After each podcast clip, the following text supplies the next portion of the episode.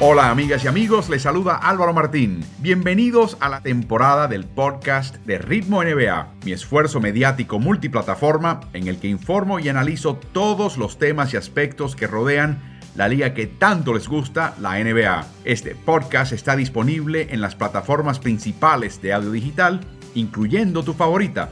Así que suscríbete a Ritmo NBA para no perderte episodio alguno.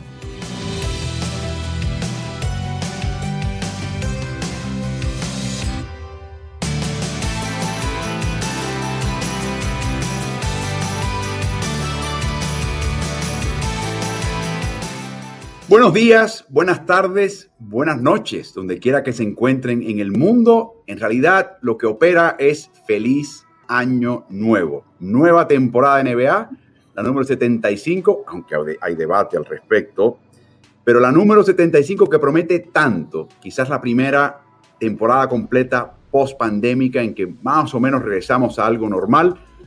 Ustedes saben que nosotros siempre regresamos con la autoridad del coach Carlos Morales. Carlos, ¿cómo? Después de tantos años de baloncesto, cuando empieza una temporada, ¿qué se siente? ¿Qué siente una persona que ha visto tanto baloncesto como tú? Bueno, realmente eh, es la incertidumbre de, qué va a ocurrir con una temporada donde todo el mundo se siente en algún momento dado que puede ganar el campeonato. Obviamente a los que nos toca evaluar a los equipos sabemos que hay equipos que de entrada no están para jugar para un campeonato, eh, que están quizás para jugar mejor, para clasificarse. Eh, para que la afición empiece y, la, prensa empiece a respetarlo un poco más. Pero hay 30 equipos que se sienten ganadores esta noche, esta tarde, y hasta que la realidad no empieza a golpearles en la cara, ¿no? Algunos de ellos, pues se van a sentir de esa manera. Y cuando uno está cubriendo la NBA, pues siente ese mismo, e, esa misma incertidumbre, esa misma excitación, esa misma alegría de, de algo nuevo. Bueno, excepto quizás en un paraje en el sudeste de Pensilvania, donde ya la temporada empezó con varias explosiones. Pero Carlos, parte de lo que es atractivo de esta temporada también es el hecho de que la liga cumple su aniversario 75. Digo que es falso, porque los primeros tres años de esas seguidillas, en realidad se lo cargan a la BAA. Hay dos precursores de la NBA. El Basketball Association of America, BAA, que en realidad son los equipos tradicionales del este de Estados Unidos, Boston, los Knicks, ese tipo de equipo, ¿no? Tres años después de haber comenzado esa liga, se arma y se fusionan con una liga ya existente en el medio oeste de Estados Unidos, la NBL, National Basketball League. Al fusionarse, agarraron siglas de uno y del otro y termina siendo la NBA. Así que muchos dicen que en realidad estamos en el, en el aniversario número 72, que esas tres temporadas de la NBA solamente no cuentan, pero la NBA carga y cuenta con el origen de su raíz, lo que ellos perciben como su raíz, que la vea. Todo ese cuento para explicarles que han seleccionado un combinado para cumplir con el, aniversario de Diamante, de Diamante de 75 jugadores que consideran los mejores en su historia. Eso es muy difícil, porque entre otras cosas no hay nadie que haya visto los 75 años y que tenga el criterio para decir, este sí, este no, este es mejor que el otro, este es mejor que este eso es muy difícil y subjetivo. La liga los va a presentar en tres ocasiones. Hoy presenta los primeros 25, todo en orden alfabético, así que me imagino que eran de la A a la F. Luego, mañana tendrán otros 25 y el jueves presentarán a través de sus cadenas televisivas en inglés en los Estados Unidos el tercer grupo de 75. Eh, claro, el grupo que va a seleccionar a estos señores no se determina. La liga lo va a anunciar como una lista aparte y después de presentar a los 75. Lo hacen en parte para proteger a los inocentes, o sea, a los culpables, para que estos señores de jugadores, exentrenadores, eh, miembros de la prensa no se vean asediados por el público, por la prensa, de por qué incluiste este y excluiste al otro, y, y evitar ese tipo de golpe. También la liga se está protegiendo.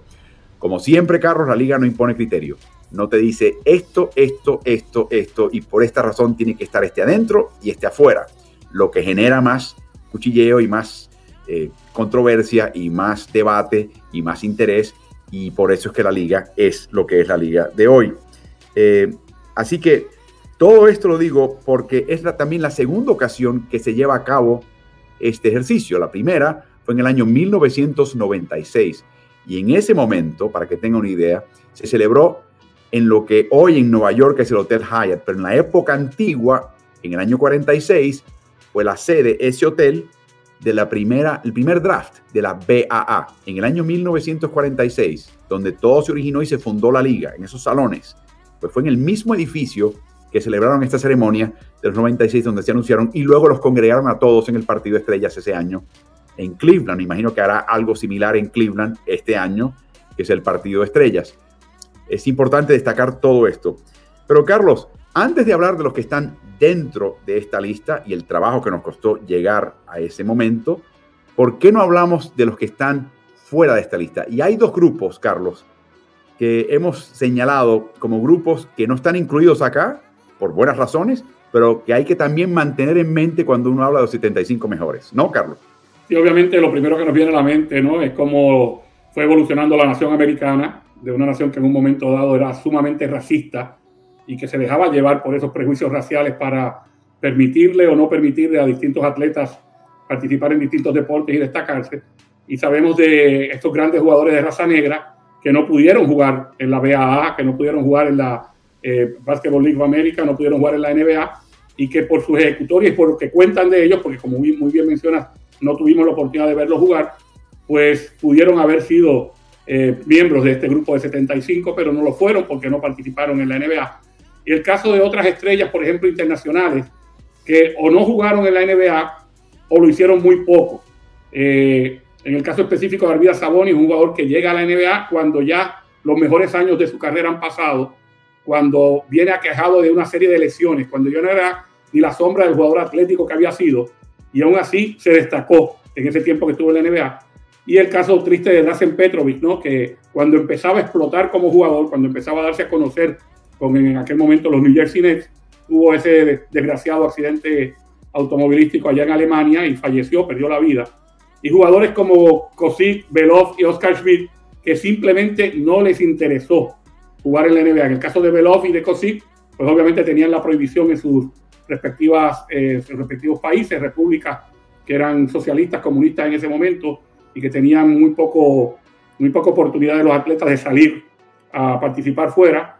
Eh, y en el caso de Oscar Schmidt, tuvo una invitación concreta, con, incluso con el salario que iba a devengar y todo lo demás, de parte precisamente de los, de los Nets, y decidió que no valía la pena lo que iba a ganar por lo que se iba a dejar de ganar en Europa y porque no iba a poder participar más con la selección brasileña. Si eran temas de FIBA que en aquel momento pesaba. Cuando volvemos a esa gráfica, quiero también hablar un poquito de los que están a la izquierda. Ven ese señor medio regordete eh, con la camisa del Renaissance.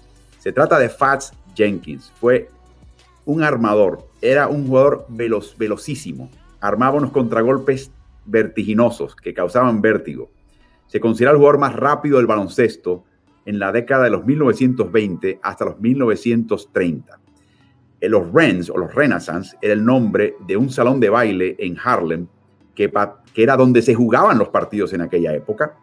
Y ese equipo fue revolucionario. De hecho, ese equipo llegó a ganar 88 partidos consecutivos en el año 33.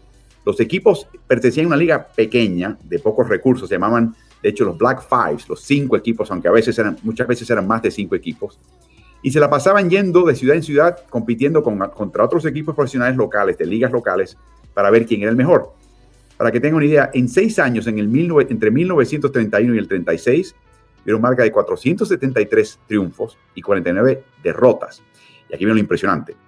Un promotor en Chicago en 1939 invita al campeón de la NBL, los Oshkosh All Stars, el mejor equipo de baloncesto profesional de su época, e invitan a los Rens de Nueva York y llegan a la final y le ganan 34 por 25. Te dirán, uy, ese marcador tan bajo. Bueno, había reloj de 24. Y quiero que sepan que ganarle por 9 en aquella época un equipo contrario al campeón de la liga más establecida de raza blanca de su época representaba ganar un partido de finales hoy por 30 o 40 puntos. Ese tipo de dominio, de eso estamos hablando. Y por eso mencionamos a Fats Jenkins, por eso mencionamos a Arvidas Sabonis, por eso mencionamos a Drazen Petrovic. No como que seguro iban a estar en esta lista, pero para poner en perspectiva, Carlos, lo que se perdió el baloncesto por distintas razones, buenas o malas, en el pasado, que hay que reconocer que aunque son los 75 mejores de la NBA, eh, hay mucho talento que nunca pisó esa liga o la pisó apenas y lamentablemente no pudimos ver y quizás incluir en esta lista. Es así, o sea que con un poco más de tiempo jugando y destacándose en la liga los que llegaron a jugar o con la oportunidad de jugar los que no la tuvieron, quizás hubiesen ingresado a esta lista, como ha ocurrido con jugadores estadounidenses que quedan fuera de esta lista precisamente por mala suerte, por lesiones que le acortaron la carrera cuando prometían que si su carrera hubiese seguido al mismo ritmo que había comenzado, hubiesen sido parte de esta lista. Bueno, Carlos, vamos a hablar de criterios. Tuvimos que llegar a un criterio contrario a la NBA que no provee nada. Decidimos que no, no, no, vamos a ser un poquito más científicos como punto de partida. Explícanos los criterios que utilizamos. Bueno, lo primero es que eh, nadie me puede decir, bueno, pero es que metiste a Bob Cousy en esa lista y dejaste fuera a, cualquier jugador de los, del 2010, 2020, porque no se están evaluando jugadores eh, de distintas épocas uno contra el otro. O sea, o sea, no hay máquina del tiempo, no puedes colocarlos juntos uno a otro, tienes que ver más yo, yo, la explicación la daría de la siguiente forma. Tomando a Bob Cousy, que sin lugar a dudas es uno de los mejores de la historia en la época en que jugó. Si Bob Cousy, el Bob Cousy que jugó en los años 50 y 60, se enfrentara hoy día a los jugadores de, de la liga, eh, con, todo lo que ha eh, evolucionado la liga y han evolucionado las atletas, no sería uno de los mejores jugadores de la liga. Pero eso sería injusto, porque en su tiempo sí lo era. Y así no podemos ir era contra era, la del 90 contra la del 80 o 70. Los del 90 siempre van a ser mejores que el 80 y el 70. Los del 70 mejores que los del 60, por la pura evolución humana. Y teniendo eso en cuenta, nos, nos fuimos con el criterio de que solamente vamos a evaluar al jugador dentro de su época para evitar el sesgo de inmediatez, que de todas maneras vamos a tener un cierto sesgo, cierto, eh, eh, cierta preferencia y peso para lo más reciente, por lo que le explicaremos a continuación. Dentro de eso, lo que buscamos fue ver quién sobresalió a su época de una manera verdaderamente determinante. Para que tengan una idea, Bill Russell, jugador defensivo de primerísimo nivel. Bueno, el físico de Bill Russell es una versión de Kevin Durant. Es un Kevin Durant flaco, o sea, de la misma manera que Kevin es flaco, y un poquito de menor estatura para que tengan una idea, sería la comparación física entre ambos. Kevin Durant puede hacer un montón de cosas que no hacía Russell, pero Russell dominó su época de una manera, por ejemplo, que Durant no ha dominado la suya. Y ese es lo que vamos a buscar. Así que, Carlos, ¿cuál fue el criterio particular que utilizaste y que utilizamos para llegar a estos nombres? Mira, la liga, desde, desde principios de la misma, muy, muy, muy cercano a los principios de la misma, siempre evaluaba y trataba de hacer una selección de los mejores 5 o 10 jugadores en los, en los comienzos de la liga se estaba hablando de el, el, primer cuadro de honor, el primer cuadro ideal y el segundo cuadro ideal. Ya eh, a partir de la temporada 89-90 se empieza a escoger también una tercera línea de jugadores, o sea, los mejores 15 jugadores de tal temporada. Eh, para estar elegido entre los mejores 75, se nos ocurrió que un buen criterio sería que hubieses estado en uno de esos cuadros ideales por lo menos en cinco ocasiones, ya fuera en el cuadro de primera línea, en el de segunda o en el de tercera. Cierta ventaja tienen los jugadores más recientes porque habían, se podía escoger de, 15 jugadores, o sea, había tres cuadros para, para poder participar en uno de ellos. Pero esa ventaja se diluye un poquito cuando sabemos que había más equipos. Eh, mientras más reciente ha sido las temporadas, más equipos hasta llegar a los 30, cuando en los comienzos se hablaba de, de jugar con 8 y 9 equipos solamente. Así que de nuevo el criterio cinco más temporadas en lo que llaman el All NBA Team, el cuadro de honor, el equipo ideal de primera línea, de segunda línea y a partir del 80, 89, 90 de tercera línea. Y por lo tanto, Carlos, lo que vamos a hacer es empezar a, revelar a estos señores década por década, comenzando con la primera década. Y cuando digo década, menciono que gran parte de la carrera de ese jugador se jugó en esa década, porque muchos de ellos solaparon. Hay varios casos en particular que hay que destacar en ese sentido pero para hacerlo más sencillo, vamos a comenzar con la primera década. De nuevo, empezó en los años 40, pero en realidad llamamos la de los 50. Y de ese grupo está, están estos seis, que incluyen al mítico George Mikan, de el cual no se puede decir lo suficiente. Incluye a Bob Cousy, Carlos. Bob Pettit era el ala pivot dominante de la liga, el verdadero molde, hasta que quizás llegó Karl Malone en la década de los 80s y 90s. ¿Y qué tal Bill Sharman y Bob Davis y Dolph Chase, Carlos? Bob Davis era parte de un, de un cuadro de, backcourt, de jugadores de la posición base y escolta con Rochester Royals, de que se destacó muchísimo en su época. Dolph Chase también era, jugaba como alero y como ala pivot, eh, un jugador que estuvo eh, básicamente en estos cuadros de honor que mencionamos, estuvo corrido por unos 6 o 7 años. Bill Sharman estableció una marca de tiros libres consecutivos encestados, aparte de haber cumplido también con el criterio de, de esos cinco cuadros de honor. Eh, Bill Sharman más adelante fue eh, entrenador del equipo de Los Ángeles Lakers. Se dice jocosamente que fue el, inventor de los, eh, de, los shoot around, de las prácticas de tiro el mismo día de juego, y de que Will Chamberlain, un jugador que jugó para él en finales de los 60, le dijo en una ocasión al coach cuando él dio la noticia de que iba, que, iba a, tener que venir en las mañanas a tirar y luego en las tardes al juego, Will Chamberlain dice, bueno, yo firmé para venir una sola vez al día al forum. El forum era donde se jugaban los partidos locales de Los Ángeles. Usted me dice, coach, si me quiere para el shootout o me quiere para el partido. y se acabó. Will Chamberlain siempre escribía sus propias reglas. Entre los que estamos excluyendo de esa época, hay que destacar un par de nombres. Max Zaslowski fue el máximo anotador en la segunda temporada de la NBA en el año 47-48. Ola Racing, para que tengan una idea, y ven ese simbolito de Jerry West, el logotipo de la NBA, son los que estuvieron en el cuadro de los 50 mejores en el 96 que hemos excluido esta vez, porque de nuevo, el sedazo es el sedazo que hemos escogido. A Racing, anotador, un jugador completo. Neil Johnson también se destacó en esa época, pero estos son los seis que colocamos de la década de los 50, de los mejores eh, en la historia de la NBA. Pasemos a la década que ya ustedes van a conocer un poquito mejor, es la década de 1960.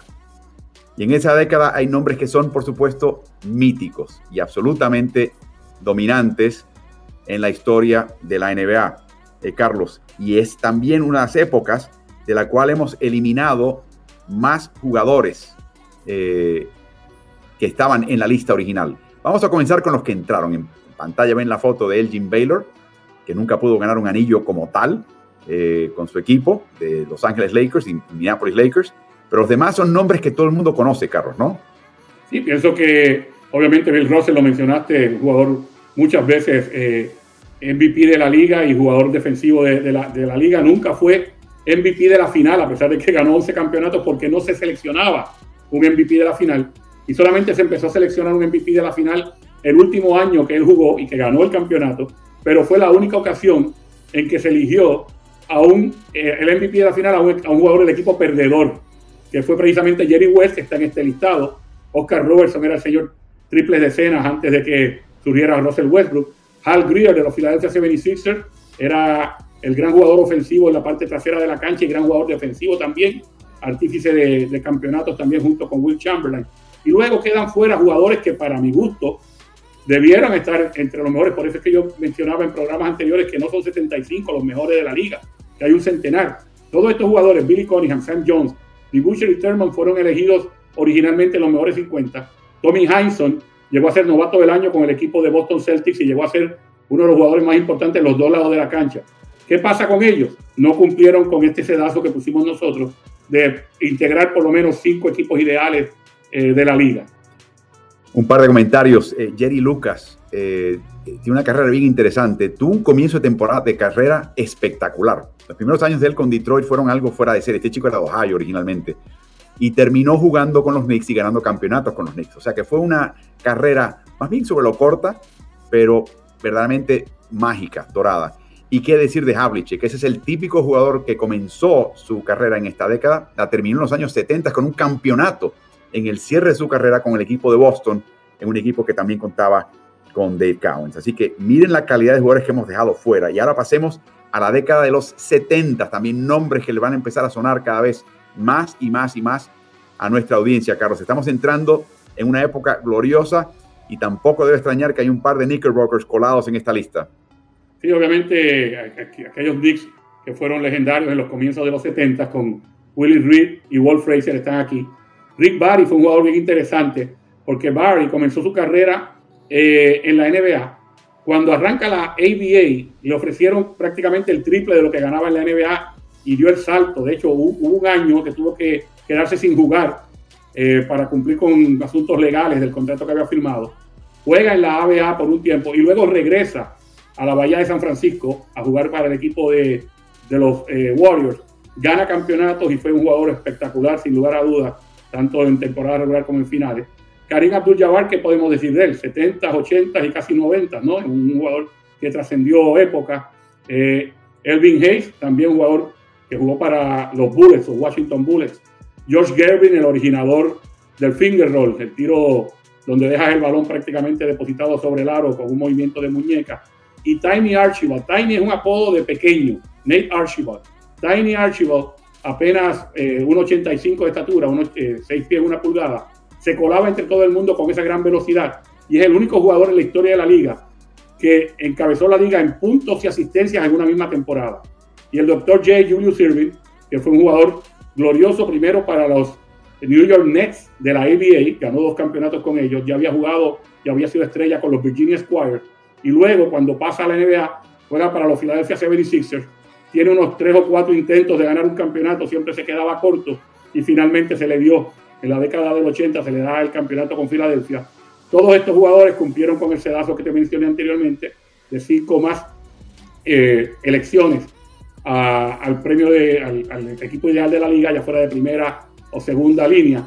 Pero mira los nombres que se quedan fuera por no cumplir con ese sedazo. Lenny Wilkins, que fue un gran jugador y un gran entrenador. Wes 11 fue novato del año y MVP de la liga al mismo tiempo. Earl Monroe, luego de ser el archienemigo de los, de los New York Knicks por mucho tiempo, jugando él para los Baltimore Bullets, se une a Wolf Frazier en el backcourt y les ayuda a ganar un campeonato. Connie Hawkins, que también tuvo paso por la ABA y que jugó para los Phoenix Suns con gran talento. Bob McAdoo fue líder anotador y MVP de la liga también, pero luego su, juego, su juego decayó al extremo de que en los años de gloria de los, eh, de los Lakers en los 80, él venía de la banca y nunca cumplió con ese sedazo de la, de los cinco cuadros ideales, y Paul Westphal, que también fue un jugador muy destacado con Boston Celtics y con Phoenix Suns. O sea que estamos viendo enorme calidad, sobre todo que ya estuvo en el cuadro previo, en el año 96, empezar a ser descartado porque hay que darle espacio a lo que viene. Y lo que viene es una década que tiene menos representación quizás de lo que yo pensaba. Recuerden, se solapan, hay jugadores que entran en una época y que se consideran en otra, pero observemos los años 80, nombres míticos también, comenzando con el gran Moses Malone, que comenzó con los Utah Stars en la ABA y terminó rompiéndola en Houston y también en Filadelfia, Carlos. Sí, fue MVP también y campeón reboteador de, la liga. Larry Bird, pues sabemos de las tres veces elegido jugador más valioso. Ni qué decir de sus batallas con el, con el gran Magic Johnson, a quien muchos consideran el mejor base en la historia de la liga. Sidney Moncrief, que se colaba en el cuadro de honor, ya fuera segundo o tercer cuadro de honor todos los años por su gran defensiva no era un súper anotador, aunque tiene de por vida unos promedio de unos 19 puntos por partido, pero era un gran jugador defensivo para aquellos equipos de Milwaukee Bucks eh, que dirigía eh, Don Nelson. Y Isaiah Thomas, que todos sabemos de, sus grandes actuaciones, específicamente el campeonato que perdió Detroit contra los Lakers, donde él selecciona el tobillo en el quinto partido de la serie juega el sexto y el séptimo prácticamente en una pierna y aún así no había forma de defenderlo.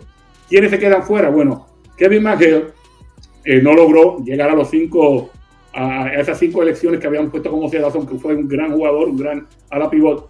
Bill Walton fue MVP de la liga y fue eh, MVP de las finales, llegó a un campeonato a Portland, luego tuvo una, unas serias lesiones en las piernas, rodillas, en los tobillos y demás, que le mermaron grandemente la carrera y no pudo tener esos, esas cinco elecciones a cuadro de honor. A mí me sorprendió que James Ward y Bernard King no fueran seleccionados cinco veces en el cuadro de honor, obviamente los dos eh, hubiesen tenido los méritos suficientes para estar aquí. En el caso de Bernard King también tuvo lesiones de rodilla. A mí lo de, lo de Worthy me sorprendió y quizás sea la lista de excluidos, esa que vimos, la más impresionante en cuanto a calidad y proyección, que por distintas razones se quedan fuera. Ahora entramos y de nuevo intentamos evitar el sesgo de la inmediatez, ¿no? De, de seleccionar lo que tú viste. Pero Carlos, como quiera que uno lo vea, como quiera que uno lo corte, lo que viene a partir de los años 90 es verdaderamente la época de gloria de la liga. Y es de lo que estamos hablando en la década de los 90, piensen en el año 92, el Juego Olímpico en Barcelona, esencialmente, Carlos, es el Dream Team.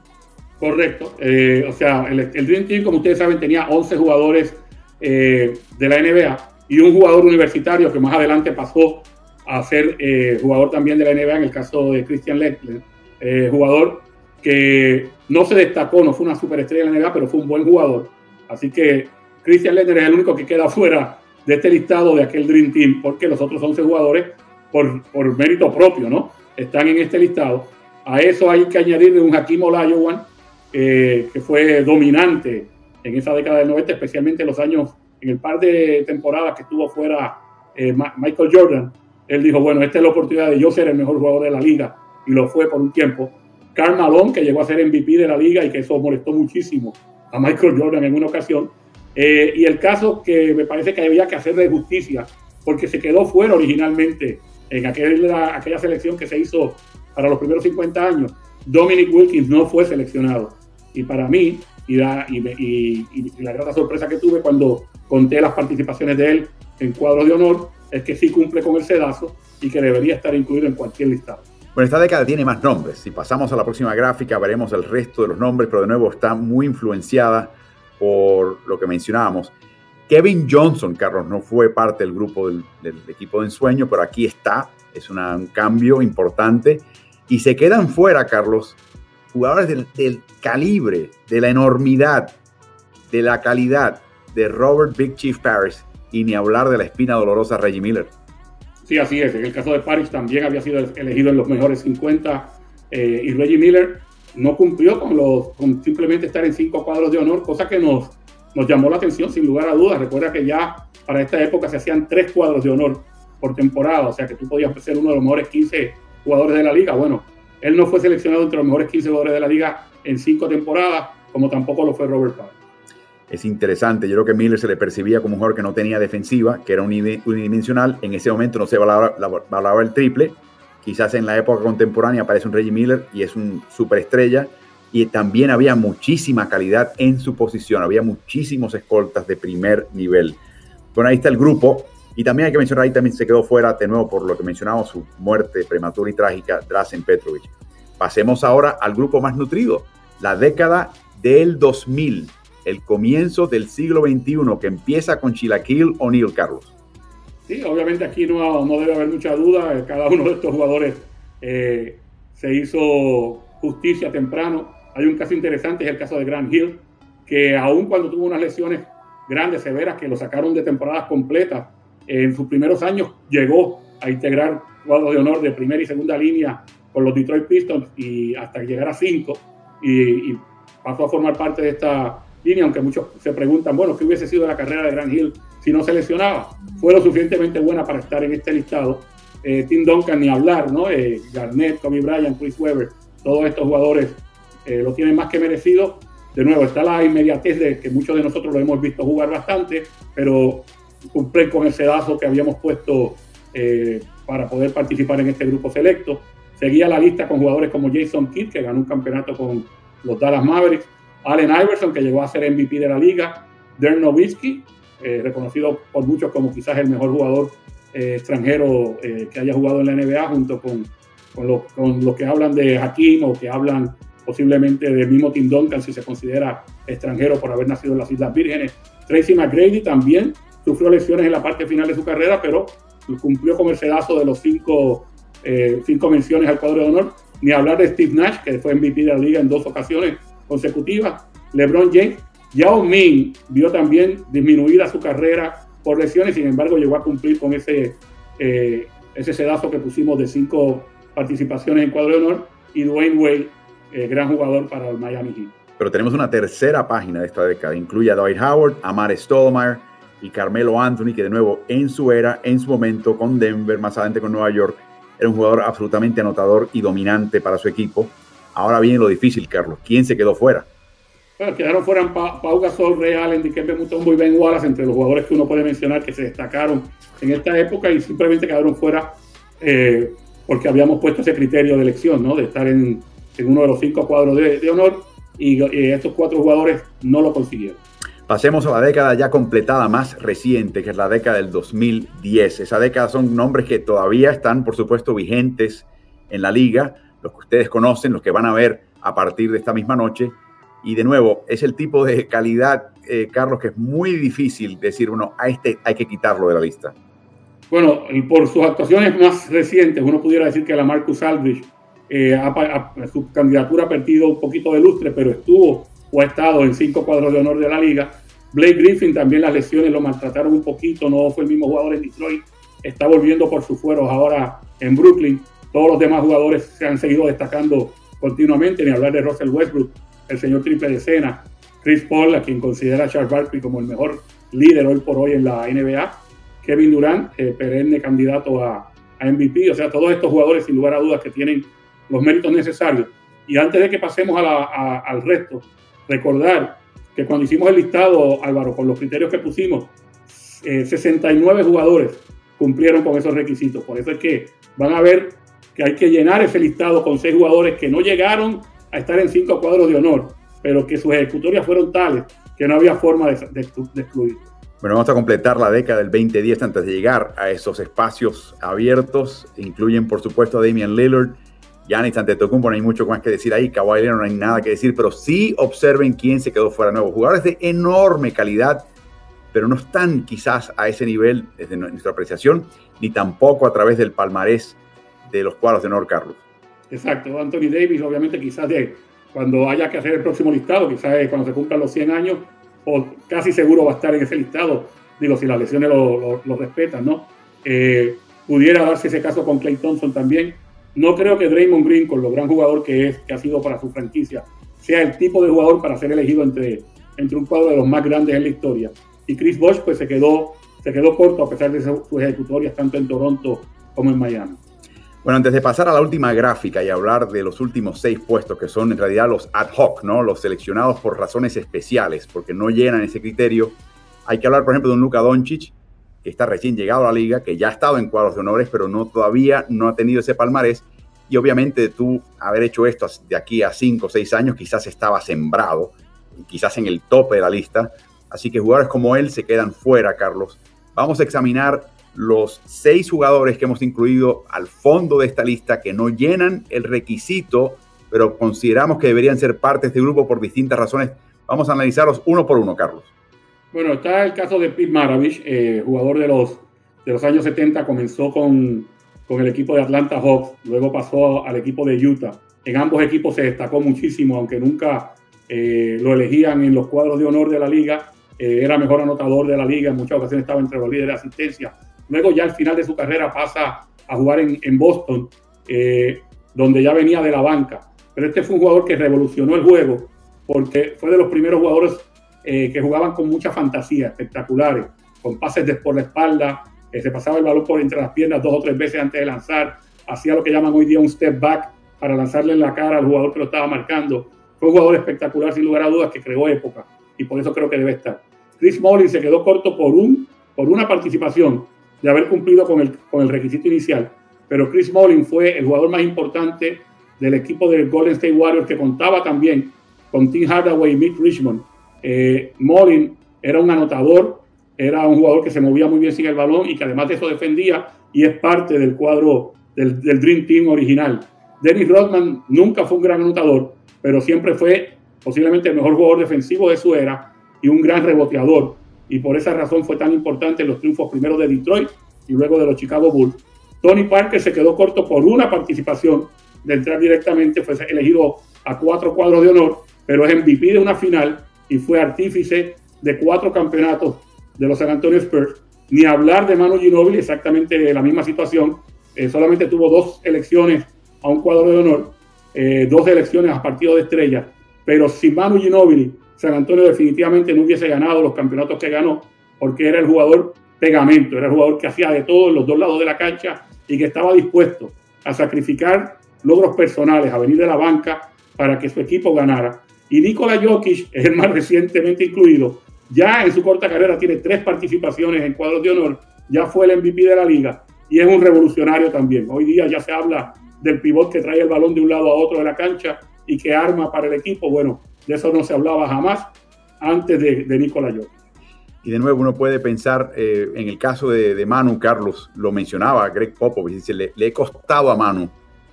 eh, reconocimientos y premios individuales. Yo creo que salir de la banca le costó estar en estos cuadros.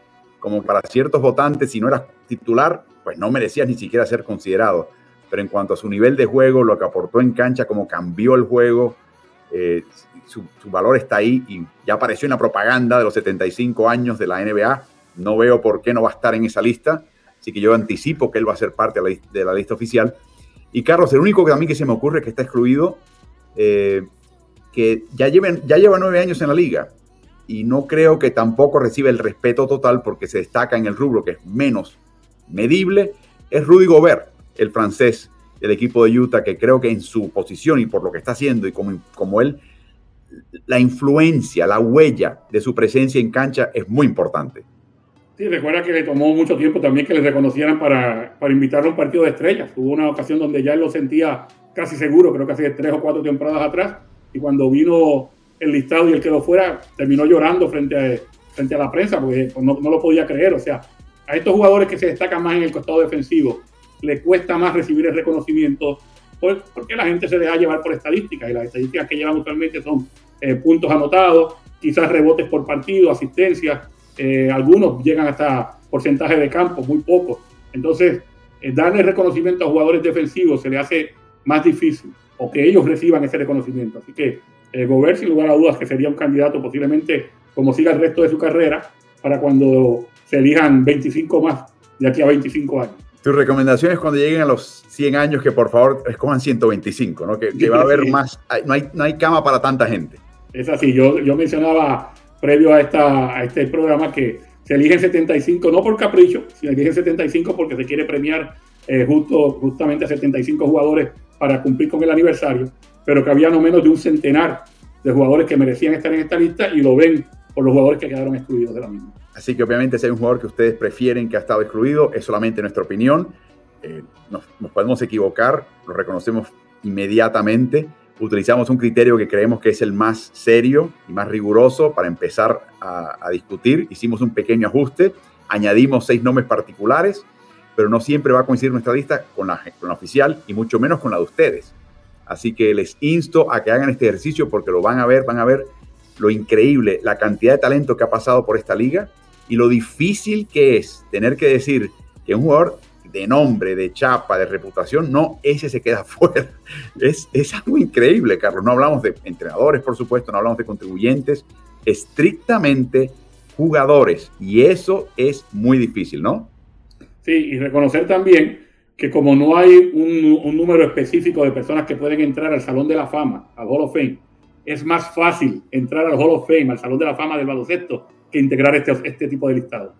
Así mismo es, tienes toda la razón. Así que espero que hayan disfrutado esta, esta pequeña sinopsis de nuestra lista de 75 máximos jugadores. De nuevo, la liga oficialmente lo hará hoy, mañana miércoles y el viernes de esta primera semana de temporada y presentará en cada caso 25 de ellos por orden estricto orden, orden alfabético. Y eso quiere decir que si, por ejemplo, Ginobili está en esa lista y asumimos que lo está, debe estar o al final del día de hoy o comenzando el día de mañana. Así que es un momento muy importante por todo lo que él eh, representa para nuestra audiencia y todo lo que él aportó a este deporte. Gracias por acompañarnos. Sigan las redes de Ritmo NBA y disfruten esta temporada, Carlos. Una linda nueva temporada de la NBA. Sin lugar a dudas. Entonces hay 29 campeones en este momento. Filadelfia no puede optar por el título. Sabes que el, el famosísimo actor W.C. Fields siempre era un comediante y tenía un chiste donde siempre cargaba contra la ciudad de Filadelfia.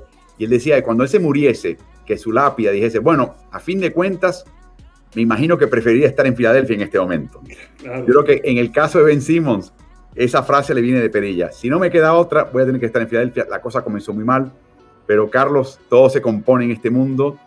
Algo bueno va a salir de todo este rollo y es parte de, lo, de la razón por la cual amamos tanto esta liga, ¿no? Todo lo que sucede entro y fuera de la cancha y esto es solamente parte del circo. A veces lo que sucede fuera es tan interesante o más que lo que ocurre en la cancha. Así que para ustedes disfruten la temporada, ya estaremos con ustedes en las transmisiones de NBA League Pass, eh, tan temprano como este sábado. Así que espero que nos acompañen en ese sentido, disfruten la temporada que está a punto de comenzar y siempre pasen por los, las redes de Ritmo NBA.